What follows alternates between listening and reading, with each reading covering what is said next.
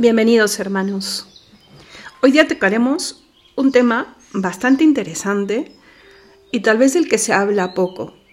Las dos primeras herramientas que hemos visto, la oración y la Eucaristía, son temas que de una u otra manera eh, se tocan cuando se habla de la vida espiritual, cuando incluso escuchamos una, una prédica, una buena prédica, pero el tema que vamos a tocar ahora, que tiene que ver con el espíritu de vigilancia, eh, o no se toca mucho, perdón, o huimos de ese tema. Creo que eh, el solo hecho, porque el espíritu de vigilancia abarca, por ejemplo, el examen de conciencia. Solo, el solo hecho de escuchar la palabra examen ya nos puede eh, mal disponer, ¿vale? Pero nada más lejos de la realidad, porque el velad es una invitación, incluso un llamado eh, que el Señor hace para que podamos alcanzar la vida eterna. Recuerda que todo lo que estamos viendo desde los sacramentos la semana anterior, esta semana los puntos básicos y en adelante, lo estamos viendo justamente para poder permitir eh, que el Señor obre en nosotros la redención que nos ha ganado en lo que celebraremos en la Semana Santa, porque Él lo ha hecho todo para que podamos llegar al cielo.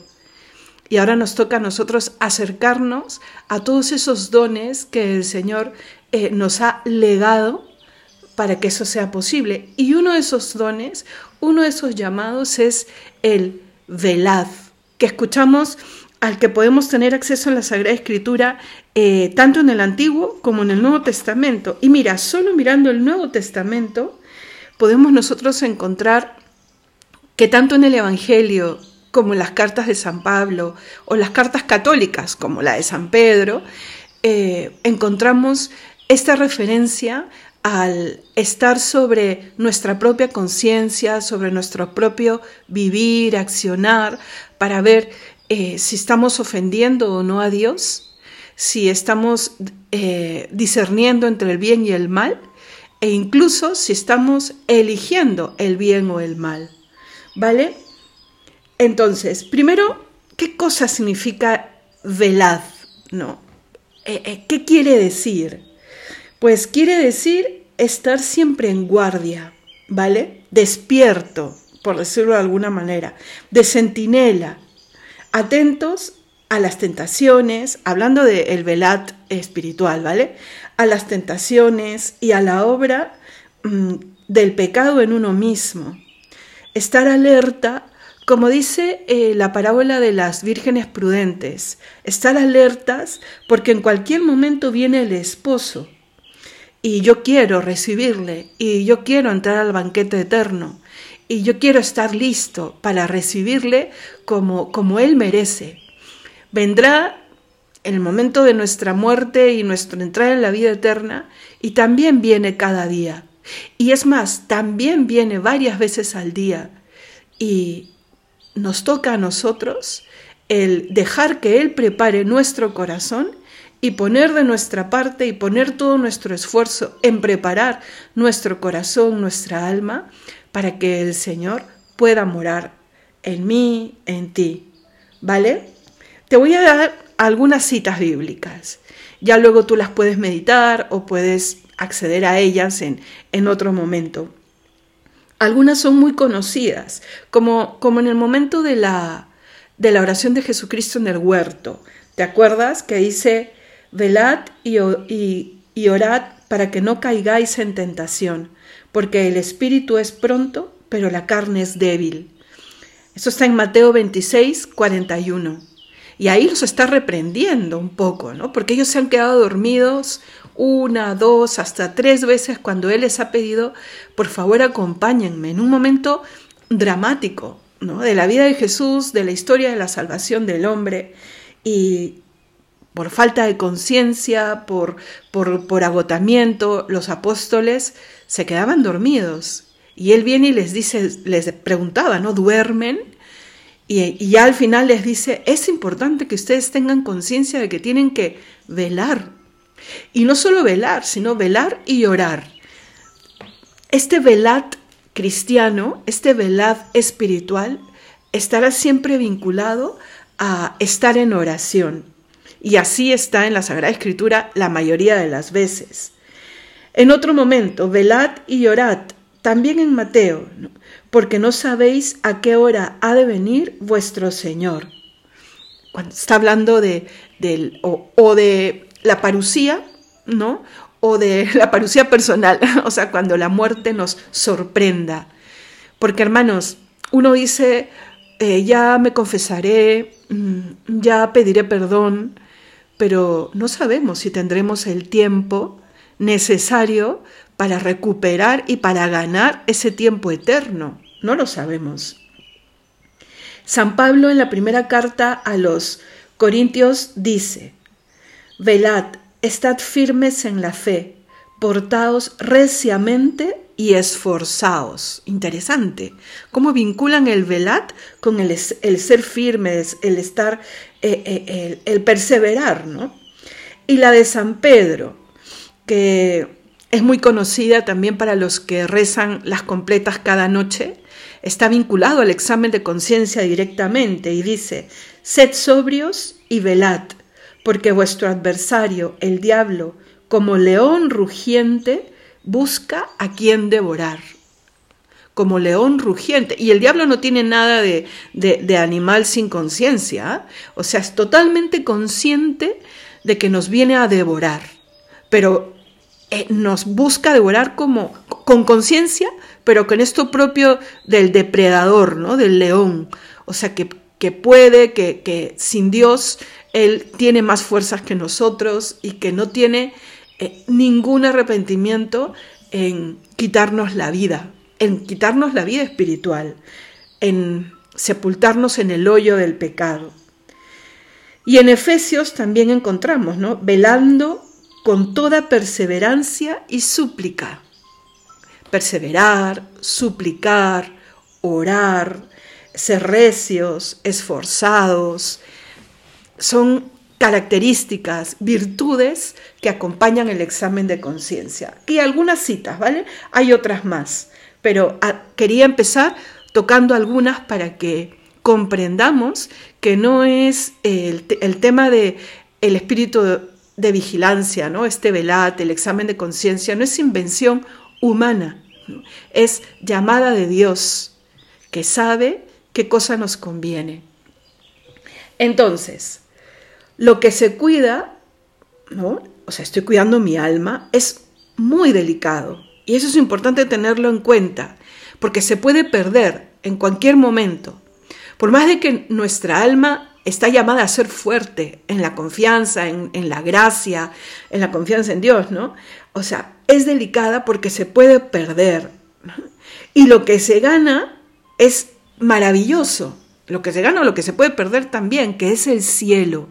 Entonces, tener en cuenta siempre estos, estos dos elementos. Tú porque eres tú el que vela, eres tú el que hace examen de conciencia, el que se confiesa, y el cielo, que es la meta, ¿no? que, que más allá del cielo es Dios, ¿no? es Jesús, o sea, que no me mueve ni el cielo ni el infierno, decía Santa Teresa, muéveme tú, muéveme el amor que te tengo, Muéveme el saber que has hecho todo por mí, el que te has subido una cruz, el que sigues confiando en mí a pesar de todo. Por amor. Me mueve el no ofenderte por amor. Finalmente es el cielo, porque el cielo es estar eternamente con el amado, ¿vale? Pero que me mueva la persona, la persona de Dios que me espera en el cielo, no, no el cielo donde me encontraré con la persona. El Señor quiere ser amado por ser quien es, ¿vale? Entonces tengamos en cuenta estas dos cosas. O sea, el campo de batalla soy yo. Es sobre mí, sobre lo que debo velar. Y lo que puedo ganar o perder es la corona de la vida, donde yo viviré y moraré para siempre en presencia de Dios. Y claro, para poder hacer o para poder tener un buen espíritu de vigilancia, este velat, ¿no? Hay que tener en cuenta, primero el tema del conocimiento. Así como veíamos el día de ayer la conversión y la permanente conversión, o sea, estos elementos que son importantes para poder eh, administrar bien esta herramienta, ¿no? En esta también, en este espíritu de vigilancia, así lo vamos a llamar, también, ¿no? Es importante por supuesto, la conversión como punto de partida, y luego el conocimiento, ¿cuál es tu voluntad, Señor? Es lo primero que yo debo preguntar, ¿cuál es tu voluntad?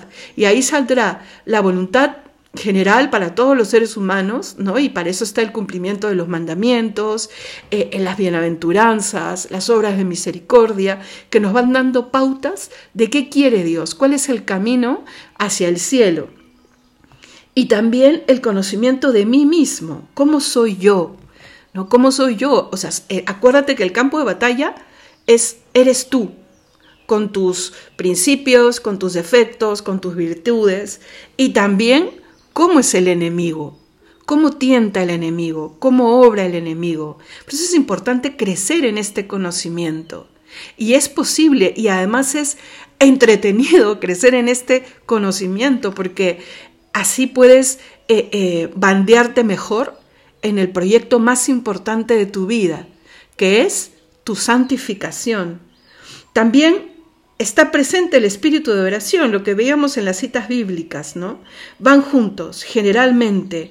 Entonces es importante comprender que no es solo, es más, es importantísimo comprender que va más allá de lo meramente humano.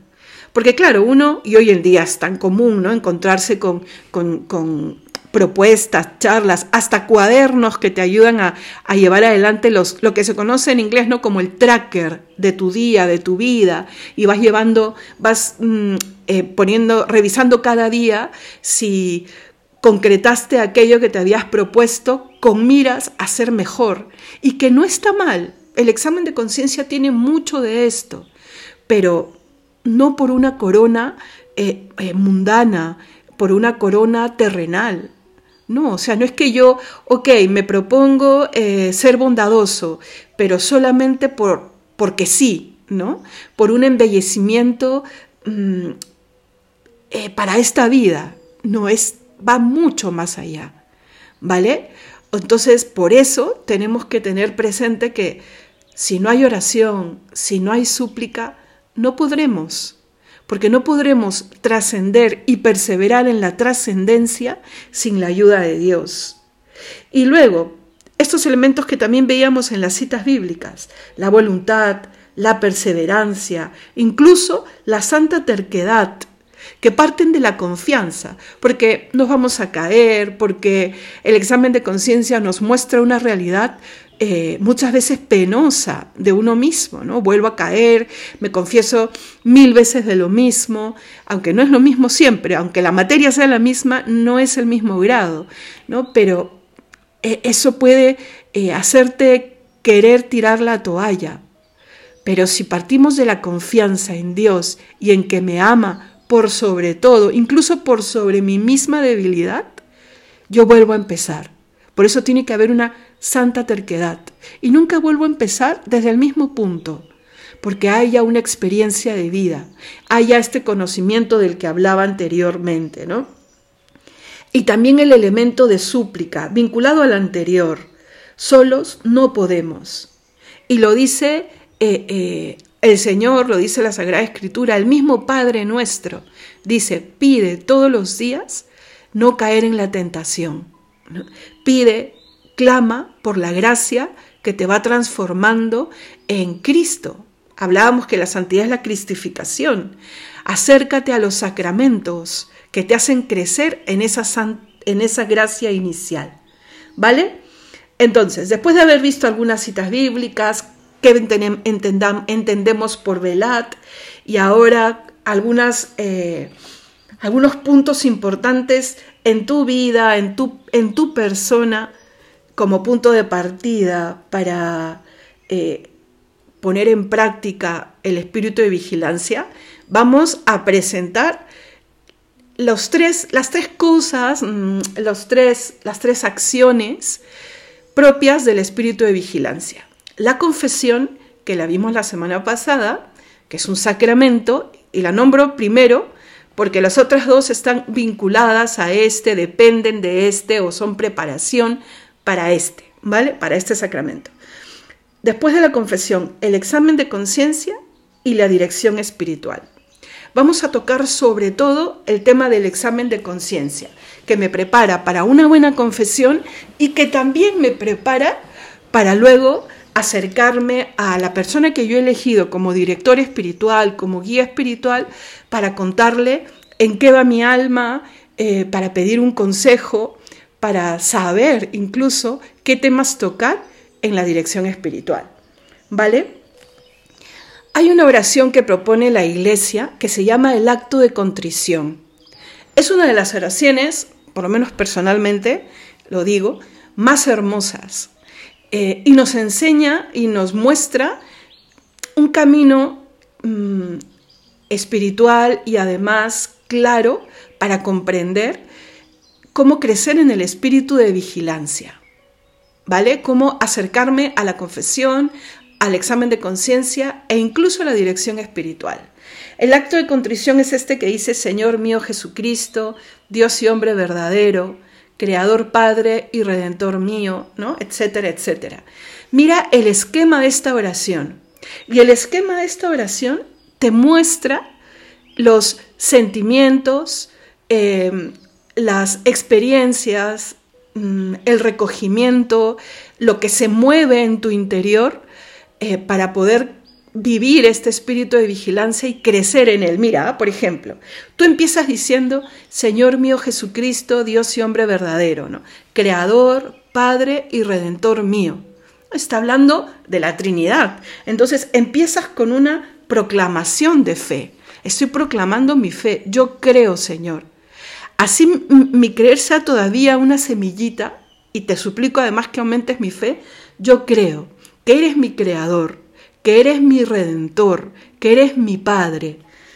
Así debe empezar siempre toda oración. Y preparar una confesión, hacer el examen diario, eh, eh, implica ponerse en presencia de Dios. Por eso el velad y orad, ¿no? Siempre juntos. O sea, empezar, entrar en oración. ¿Y cómo empiezo esa oración? Proclamando mi fe. Yo sé que estás aquí, Señor. Yo sé que me estás escuchando. Yo sé que estás atento a, ayudarme en este conocimiento serio de mí, de mi pecado y de mis y también de mis aciertos. Luego él, confío en tu bondad, por ser vos quien sois, bondad infinita. En eso es que es el punto de partida, porque si no, ¿por qué me pesa el haberte ofendido? Que es lo que sigue, ¿no? O sea, me pesa el haberte ofendido porque eres bondad infinita. Te acabo de decir que eres Dios, creador, redentor. Pero lo que me enamora de ti es que eres bondad infinita. Y, y por eso te amo. Y porque eres bondad infinita y porque te amo, me pesa, me duele. Y ahí entra el, la contrición. Hablábamos la semana anterior de contrición y de atrición. Pues aquí también se menciona, porque dice, me duele porque te amo. Esa es la verdadera contrición. Y también porque temo perderte.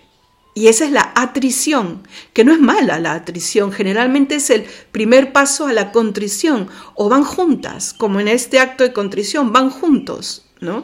Me duele el haberte ofendido porque te amo y tengo miedo de perder el cielo porque te amo porque estás tú ahí, ¿no? Pero el punto de partida de la atrición es sobre todo el temor de perderle, ¿no? Y ahí viene la súplica. Señor, manda tu gracia, manda tu gracia. Por eso te pido que me perdones, que es, digamos, e, el, meollo de la oración de este acto de contrición, el meollo, ¿no? Yo estoy pidiendo perdón. Lo, lo que he dicho antes es en mostrarte lo que creo en ti, cuánto te quiero y cuánto espero de ti. Y por eso te pido que me perdones, porque soy consciente que el pecado me aleja de ti, porque el pecado me vuelve ciego, sordo, este, me vuelve, me quita las palabras para acercarme a ti. ¿no? Por eso viene la súplica. Te pido tu gracia y la promesa de confesarme, porque soy consciente que tú regalas una gracia maravillosa en el sacramento de la confesión. Así me confiese pecados veniales. Tú me llamas a confesar también mis pecados veniales. No me obliga, pero me llamas. Y a confesar, por supuesto, el pecado mortal. Por supuesto. Ahí sí estoy obligado. Porque cuando estoy en pecado mortal, estoy muerto. Si pudiésemos ver nuestra alma en pecado mortal, entonces, esta oración, este acto de contrición, es una perfecta catequesis con respecto al espíritu de vigilancia y que sea también la oración que llevemos, por ejemplo, para empezar el, examen de conciencia y rezarla despacio, pensando en lo que decimos e iremos recordando esto que acabamos de ver, ¿vale? Tengamos en cuenta también que es importante saber que voy a invertir tiempo si yo quiero crecer en el espíritu de vigilancia, porque creo en Él, porque lo que hemos visto, porque sé que es Dios el que me llama. Hemos empezado hablando de, la Sagrada Escritura, o sea, es Él el que llama. Em, veo que, que, es grande lo que gano o lo que pierdo, ¿no? Y, y también es importante porque soy yo a quien Dios ha redimido subiéndose a la cruz. Entonces es el cielo, soy yo, el proyecto alrededor del cual se mueve el espíritu de vigilancia. Entonces tienes que saber que es importante invertir tiempo.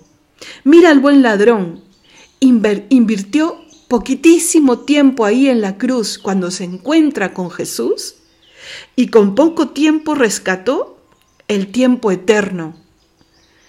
Tú y yo tenemos la posibilidad cada día, cada noche, cada mediodía, antes de confesarme, invertir en este tiempo, en estos 10 minutos, 15 minutos de examen diario de, conciencia, para rescatar la eternidad.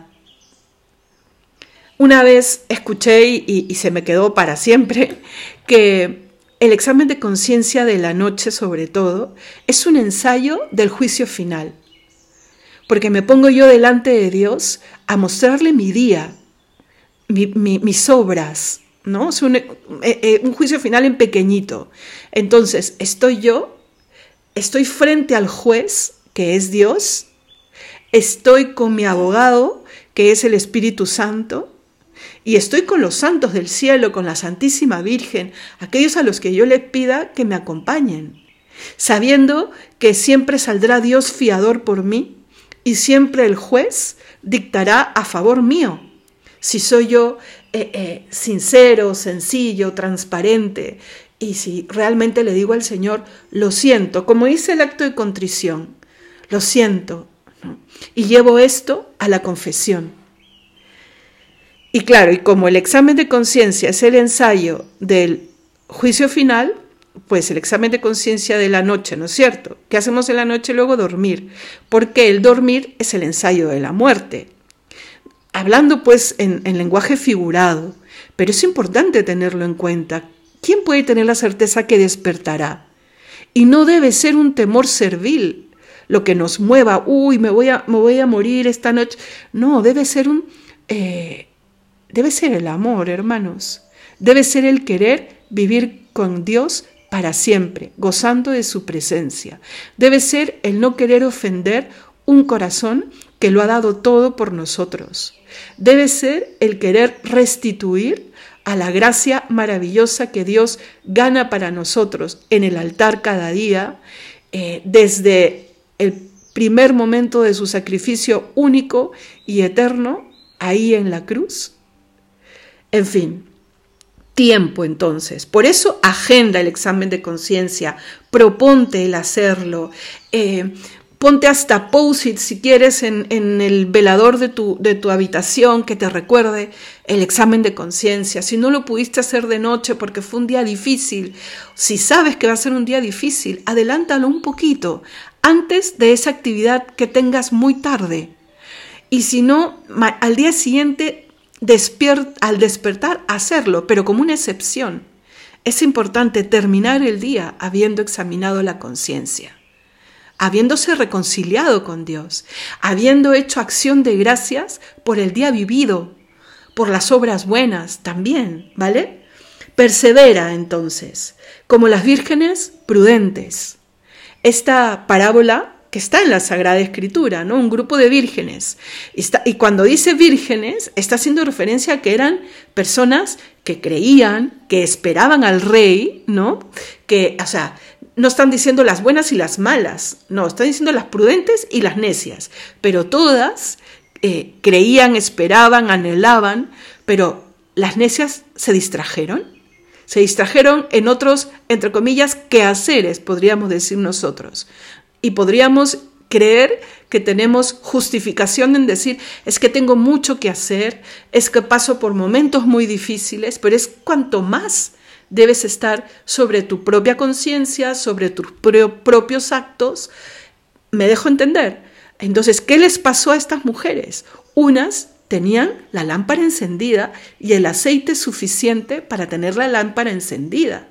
Ese aceite le podemos decir que es la gracia, el conocimiento de Dios, el conocimiento de sí, etcétera, etcétera. Y las otras, distraídas, se dejaron el aceite de repuesto, no compraron suficiente y cuando anunciaban que llegaba el rey y tenían que entrar todas con sus lámparas, no les quedaba suficiente. Se tuvieron que ir a la tienda, el rey entró, cerró la puerta y se quedaron fuera. Yo no quiero quedarme fuera. Tú tampoco. Estoy segura de que tú tampoco. Entonces, a velar, velar sobre nuestra vida, ¿ok? Y velar con determinación. Tercer punto, ¿no? Tiempo, perseverancia y, determinación, ¿no? Porque yo sé que lograré la victoria, porque Dios está de mi parte, porque Dios trabaja conmigo, porque Dios pone la mayoría de esfuerzo y de elementos y de gracia. Él está conmigo. Entonces, con una determinación real. Y cuarto, mide, confía, eh, evalúa los avances. Cuatro cosas que tener en cuenta. En general, ¿no? Para el espíritu de vigilancia en general. Entremos al examen. Lo que te decía al principio, el examen que te ayuda a preparar una buena confesión y el examen que te prepara para una buena dirección espiritual. Vale. Preparar el examen significa preparar, preparar como la materia a examinar. ¿Y cuál es la materia a examinar? Tú, tu vida, tus actos, tu conciencia, tus palabras, etcétera, etcétera. Por eso lo que te decía anteriormente, conocerse. Un punto, y por eso es importante un punto de partida. Mm, porque si yo voy a hacer examen de conciencia todos los días, es importante conocer un poco mi conciencia, conocerme un poco. ¿Y sabes qué cosa ayuda? Por ejemplo, un retiro anual. Un retiro de silencio, de inicio de año, los ejercicios espirituales. Ese, ese tiempo que te das, eh, incluso ahora he visto que organizan ejercicios espirituales eh, en el día a día, ¿no? 50 días donde sacerdotes, gente muy virtuosa te acompaña y te dice, pues separa hora y media, dos horas al día para que escuches una reflexión y vayas haciendo ejercicio espiritual, sobre todo para las personas que no pueden irse 30 días a una casa de retiro, pues hay medios para que tú en el silencio de la oración, poniéndote en presencia de Dios, pidiendo su gracia, puedas entrar en tu interior y hacer una revisión de vida de vida, de tu vida, para conocerte. Por eso te digo, un punto de partida. Y cuando digo conocerme es, ¿conoces cuáles son tus talentos? ¿Podrías hacer una lista sin falsa humildad? No, yo no tengo talentos. Eso es falsa humildad, porque los talentos vienen de Dios. Y también eh, conocer tus virtudes humanas, muy parecido a lo que decimos de talentos también. Y también conocer tus vicios, tus deficiencias, tus heridas de vida que pueden haber determinado algunas otras cosas en tu vida. Entonces yo me conozco y esto me ayuda a conocer también mi personalidad, formada por el temperamento, por el carácter. Hay tantos test ahora que te ayudan a, a definir cuál puede ser tu temperamento, el, dominante y, el secundario, porque no hay un temperamento puro en sí, ¿no? Conocer también la antropología del pecado, porque el pecado eh, es concreto, hermanos. uno puede discernir esto es pecado y esto no. Esto ofende a Dios y esto no. Entonces, a partir de ahí, de esa antropología del pecado, o sea, por llamarlo pues el pecado del hombre, yo puedo saber cuál es mi tendencia, cuál es mi talón de Aquiles. Se dice que son como dos grandes ramas de pecado, ¿vale? que parten de, dos puntos y de ahí eh, eh, eh, se, va, va, creciendo la lista hacia abajo, por decirlo. Lo mismo que con el temperamento, no es que uno pueda decir yo soy puramente esto, tiendo puramente a esto y a esto otro no. Pero sí habrá una tendencia mayor. Entonces, ¿cuáles son estas dos ramas? La soberbia y la sensualidad. Acuérdate, dos, las dos se escriben con S, soberbia y sensualidad. Tú, si te miras un poco, puedes descubrir a qué tiendes más. Vamos, vamos a tener de todo un poco, ¿vale? Pero sí es cierto que ya sea por temperamento, por personalidad, por carácter. Hay personas que van a tender un poco, a la, un poco más a la sensualidad. Entonces caerá más rápido eh, con las tentaciones sensitivas, la curiosidad, em, eh, incluso hasta las faltas que tienen que ver con, con los sentidos, ¿no? Y están los del grupo cuyo talón de Aquiles es la soberbia. Eh, se enfadan más rápido, que no me digan lo que tengo que hacer, eh, en fin, como te digo, cuando uno prepara su confesión encuentra de los dos grandes grupos, pero es cierto también que uno tiende más a uno que a otro. Entonces, si tiendo más a uno que a otro, tendré que poner las armas espirituales eh, más fuertes sabiendo hacia dónde tiendo. ¿Ok? Entonces, es importante también saber, hermanos, cómo se arma un proyecto de vida. Primero mirando yo el propósito final, mm, estamos hablando de eso, la santidad. Y también el propósito de mi estado actual, si soy casado o no, si soy estudiante o no, eh, lo que estoy viviendo ahora, cómo lo quiero vivir, cómo quiere Dios que lo viva, cuáles son las dificultades, cuáles son eh, las gracias al respecto. Entonces, teniendo un poco eso y con una sinceridad verdadera, no autoengañándome, siendo transparente, yo podré estar listo para empezar un examen de conciencia diario. Si tú no puedes hacer eh, retiro anual ahora, en enero, febrero, marzo, empezando el año, pues dedícate la mañana de un sábado, de un domingo, por eso te decía, tiempo, ¿no? Invierte tiempo para sentarte, ponerte en presencia de Dios y empezar a hacer este proyecto de vida. Y lo irás purificando y perfilando en la medida en que te vayas conociendo más y mejor a través del examen diario de conciencia. Y mejor si es que después de, hacer tu examen de conciencia, mm, algunas semanas, un mes, asistes o, pides dirección espiritual cada cierto tiempo. ¿Ok? Y miren, hermanos, miren, hermanos, no tengan miedo eh, con la derrota o con el desaprobar este examen. Por eso es muy importante que se te clave una palabra, confianza. Confía en Dios. Eh, Dios te ama y se entregó a la pasión antes de tu propia conversión. Por eso no tengas miedo en descargarte con Él y en Él. Vales la muerte de Dios. Entonces, desde esa verdadera autoestima, desde esa base, tú puedes enfrentar eh, tus deficiencias más fuertes y decirle al Señor, trabajemos juntos sobre estos defectos, sobre estas faltas, porque el Señor está ahí tendiendo su mano, abriendo su corazón. Mira, hemos visto siete sacramentos. Ahora estamos en el tercer punto básico para darnos una idea de cómo el Señor sigue regalando, regalando, regalando medios para hacer que tú y yo crezcamos.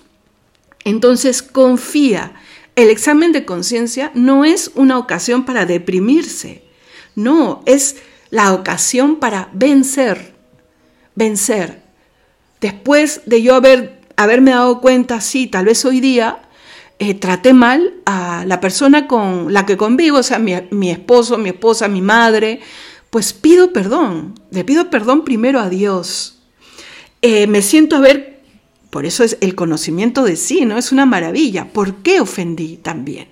¿Por qué, no? Ah, es que estaba agotado.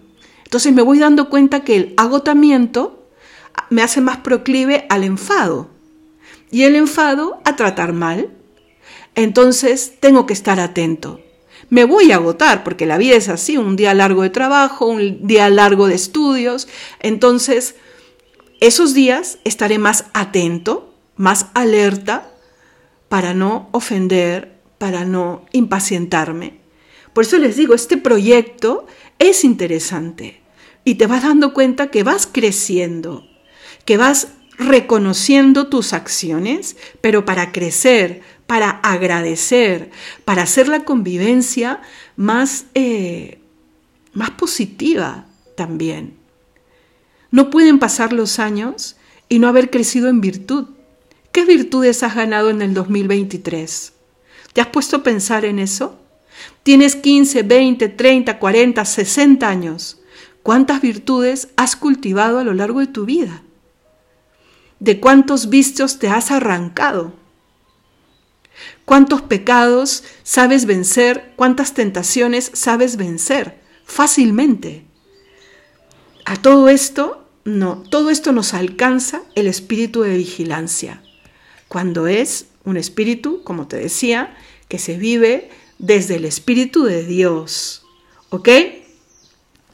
Bien, entonces ahora sí vamos rápido, rápido, rápido a ver que pasen los puntos y ya luego ustedes se acercan al sacerdote de sus parroquias, a su director espiritual, a una hermana, a un hermano, a hacer ya preguntas eh, eh, prácticas, más prácticas de lo que vamos a ver ahora, eh, para ver si estás haciendo bien tu examen de conciencia, ¿ok? Porque no podemos agotar todo el tema aquí.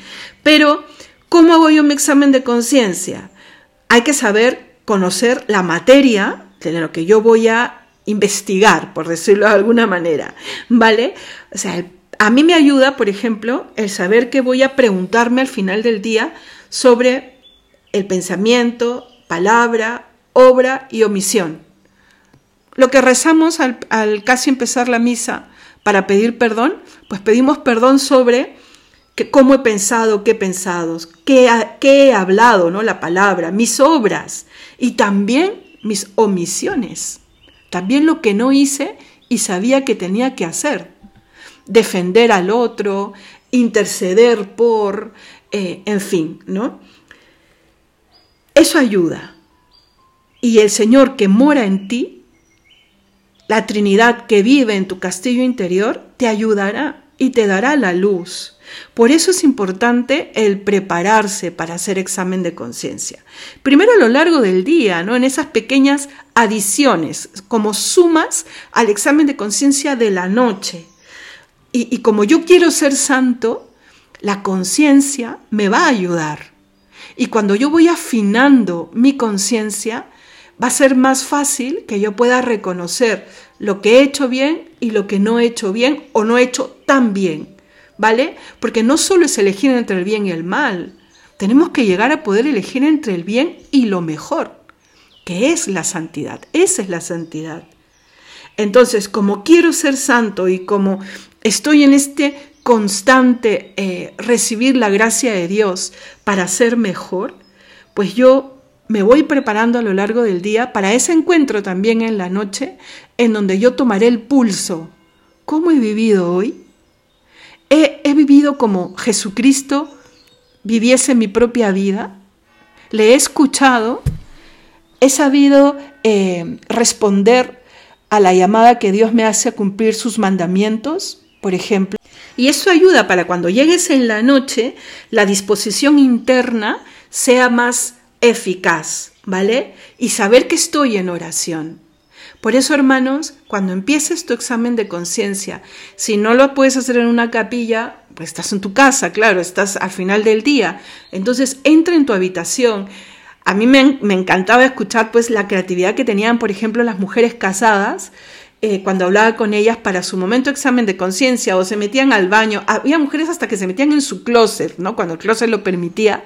Porque claro, en la noche sobre todo está el, te tocan la puerta seguro los hijos o el esposo ya llegó. Entonces esos 15 minutos antes de meterme a la cama, eh, sobre todo, ¿no? Para, para no ser distraído, para no quedarme dormido, decirle al Señor, aquí estoy, aquí estamos juntos para evaluar nuestro día porque es una vida que vives con Dios y empieza con un acto de contrición o con la lectura del Salmo 50 que nos recuerde por qué estoy haciendo examen de conciencia y ante quién, ante aquel que me ama por sobre todo, aquel que es bondad infinita y aquel a quien he ofendido con mis faltas. Por eso, con la luz de Dios y con mi fuerza de voluntad, pediré perdón. Y ahí pues empiezo, ¿no? Eh, a ver los aspectos de mi vida. Acuérdate que venimos de ver cuál es mi talón de Aquiles, cuál es mi defecto dominante, el defecto dominante actual también. Porque es importante también poder discernir eso. puedo tener el defecto dominante eh, de mi identidad, pero también el actual. ¿En qué, ¿En qué estoy cayendo frecuentemente y siempre de más importante a menos importante. ¿Y qué cosa es lo más importante en mi vida? Dios, el amarle a Él, el cumplir su voluntad, el cumplir el mandamiento del amor. Entonces eso me da ideas. O sea, estoy amando a Dios por sobre todo, al prójimo como a mí mismo. Entonces veo yo ahí las faltas que tengo al respecto. Me olvido de pensar en Dios, de rezar, eh, no voy a misa, tengo otros dioses que son más importantes para mí, el poder, el dinero, la lujuria, etcétera, etcétera. Entonces yo tengo que fortalecer mi vinculación con Dios. Por eso ahí entra, por ejemplo, la dirección espiritual que te va orientando. Mira, hermano, hermana, te dirá, esta es la mejor manera de perseverar en una relación con Dios. Entonces, ese es mi aspecto espiritual. Y en mi aspecto espiritual yo tendré un punto principal. Puede ser la oración y dentro de la oración puede ser el no distraerme en la oración. Entonces, voy poniendo medios. Yo no solamente pienso en el punto, sino también en la estrategia. Y ponte un punto, máximo dos, por aspecto que tú revises todos los días, ¿vale? Y cuando hablo de aspecto, mira, te digo a grosso modo los aspectos más generales. Primero el espiritual, porque es la realidad más importante en tu vida, tu espíritu, lo que te vincula directamente a Dios. Y ahí pregúntate, ¿es, ¿es Dios el primero en mi vida? Sí, no, puede ser mejor, ¿por qué? ¿Por qué sí? ¿Por qué no? Luego está el aspecto de tu alma. Y en tu alma están estas potencias que te decía yo, ¿no? Tu inteligencia, la voluntad y la memoria. Entonces, ¿hay algún punto que fortalecer ahí? Por ejemplo, el aspecto intelectual. Es siempre bueno que estés creciendo y, y hay también la autoformación, el tener un buen libro, busca un buen libro. Y aquí se arma como un efecto dominó. Si tú estás trabajando en otro aspecto tal cosa, pues busca un libro que te ayude a crecer en el conocimiento de aquello. Entonces ahí hay un dos por uno, ¿vale? También en la memoria, perdonar, purificar esos recuerdos, cambiarlos, sustituirlos por recuerdos buenos. Entonces, si hay algo de eso, lo pongo ahí.